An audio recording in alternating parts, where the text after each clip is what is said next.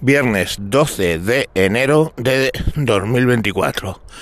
Me encuentro, me encuentro pues volviendo un día después, o sea, con un poco de retraso, al tema de los decretos que se han votado en el en el Congreso, aunque la votación fue en el Senado español. Eh, bueno, se votaron tres decretos y el gobierno sacó dos adelante y eh, el tercero lo perdió. Vamos a ver un poco qué es lo que ocurrió porque esas votaciones estuvieron plagadas de, de sospecha en realidad.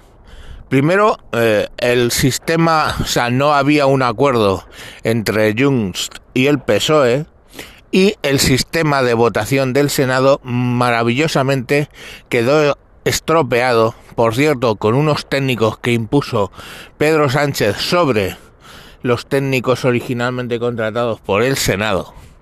Pues el sistema de votación estuvo estropeado unas dos horas hasta que se consiguió un acuerdo con Junts y entonces ya se pudo votar. El resultado de, del primer decreto, que era el decreto Omnibus, em, básicamente mm, fue 172 contra 171. ¿Dónde están los cinco diputados que faltan? Los cinco diputados que faltan son los de Junts que se abstuvieron. Se abstuvieron porque no estaban de acuerdo con eh, transponer una directiva eh, europea que podría mm, dificultar el tema de la amnistía.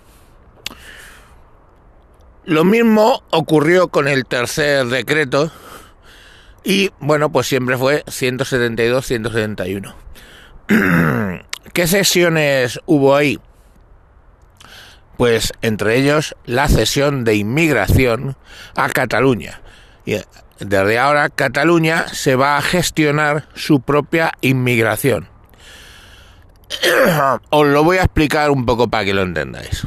Un partido como el Junts, abiertamente racista, porque a la hora de generar eh, nación, a la hora de generar independencia, hay dos tendencias, ¿no? Una tendencia que es más a la cultura y a la lengua, y eh, que sería un poco la, la, la opción de RC.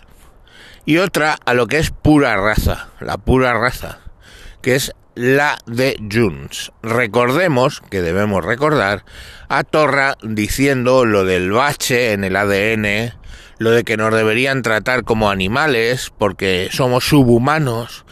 Recordemos, por ejemplo, en el caso vasco, a Sabino Arana todas sus diatribas sobre lo bestias y animales que éramos los españoles y lo elegantes que por ejemplo eran los guipuzcoanos, el andar guipuzcoano, tan, tan educados. Hay, hay, que leer a Sabino Arana, hay que leer a Torra. Y vemos que, bueno, se basa en, en eso, en Volsk, eh, no me acuerdo, independentismo Volsk... No me acuerdo, la verdad, hay una palabra técnica que seguramente algún algún eh, antropólogo que nos oiga sabrá decirla. Es el independentismo Volsk no sé qué, que es eh, basado en, en, lo que es el pueblo, ¿no? En la raza. Bueno, pues ese independentismo va a hacerse cargo de la inmigración. Quiere decir que, por ejemplo, puede expulsar al resto de España inmigrantes cuando le apetezca, o puede incluso expulsar a inmigrantes internos si le apetece. O sea, no sé, alguien que esté de, de Cádiz y ha ido a trabajar a Barcelona, mm, le pueden poner pegas y echarles, no sé, estamos hablando de que hemos puesto la inmigración de Cataluña en manos de unos nazis de extrema izquierda como Junts. Eh, cualquier cosa puede pasar. Ahora, ¿qué pasa con el decreto que no ganaron? El decreto que no ganaron era el de la doña Urraca, que presentaba una reforma del desempleo. Una reforma del desempleo que bajaba las, las pensiones a los mayores de 52 años, una serie de cuestiones que Podemos, como lo presentaba Doño Raca, decidió bloquear. Y ahí perdió porque Podemos votó en contra. Y bueno, pues todo, todo bien.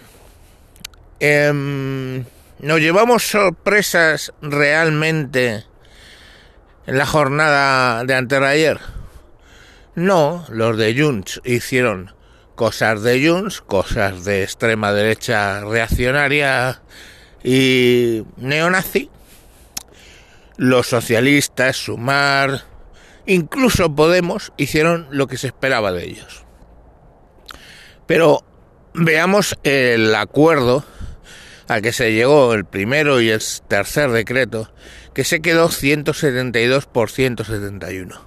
¿Quién es el diputado que eh, inclinó la balanza a favor del gobierno? Pues el diputado que inclinó la balanza a favor del gobierno fue el de Coalición Canaria.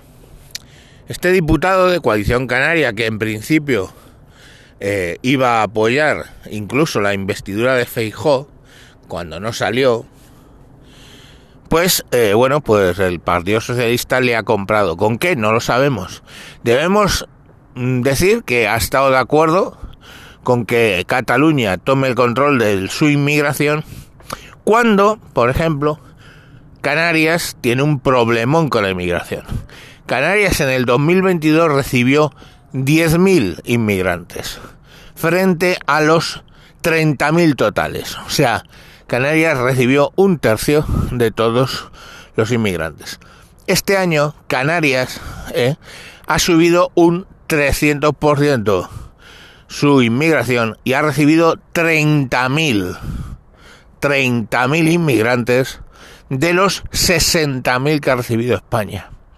Entonces, del total de 60.000 inmigrantes, la mitad han ido a Canarias, cuando el año pasado, o sea, perdón, el 22, solo fue un tercio.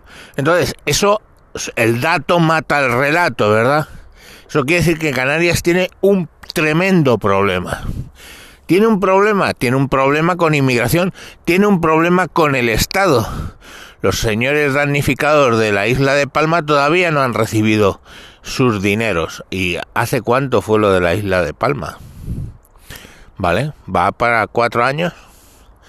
Entonces Canarias, que siempre ha estado depauperada y olvidada por la península, eh, hace una jugada que permite que una autonomía como la Barcelona, la Cataluña, consiga más beneficios de los que ya tiene y ellos mientras pues no se sabe porque no hay transparencia qué es lo que les habrán ofrecido.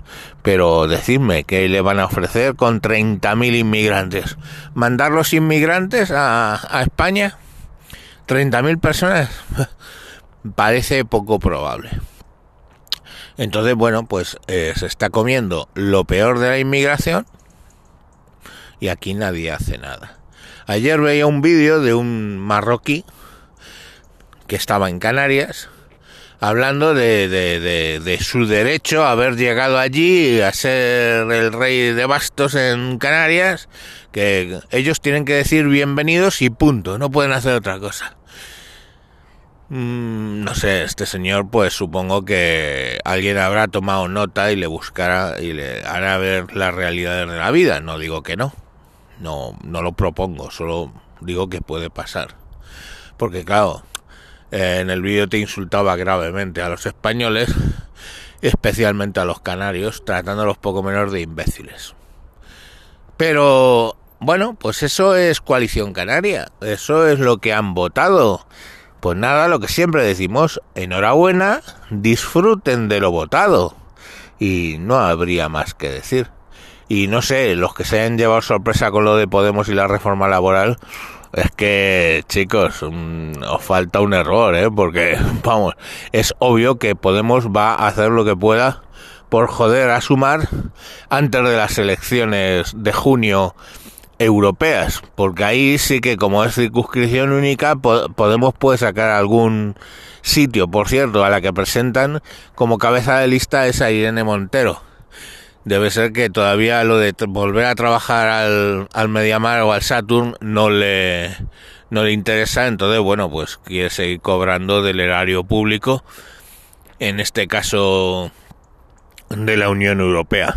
En fin, yo no sé, yo ayer tuve un día muy complicado y puedo empezar a decir barbaridades. Venga, hasta luego Lucas.